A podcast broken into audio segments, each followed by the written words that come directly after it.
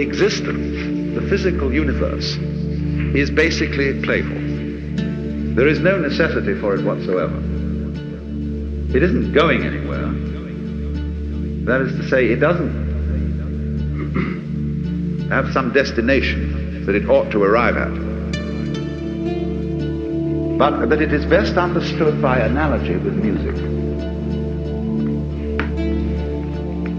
Because music, as an art form, is essentially playful. We say you play the piano. You don't work the piano.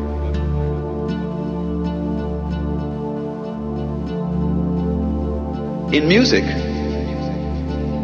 one doesn't make the end of a composition the point of the composition. If that were so, the best conductors would be those who played fastest.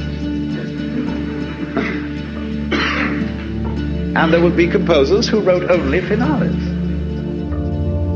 People would go to concert just to hear one crashing chord, because that's the end. Same way in dancing. You don't aim at a particular spot in the room. That's where you should arrive. The whole point of the dancing is the dance. Now, existence, you see, is something that is spontaneous. We thought of life by analogy with a journey, with a pilgrimage, which had a serious purpose at the end, and the thing was to get to that end success or whatever it is, or maybe heaven after you're dead. But we missed the point the whole way along.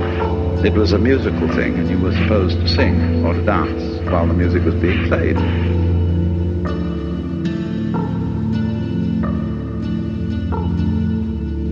If you see that existence is musical in nature, that is to say that it is not serious, it is the play of all kinds of patterns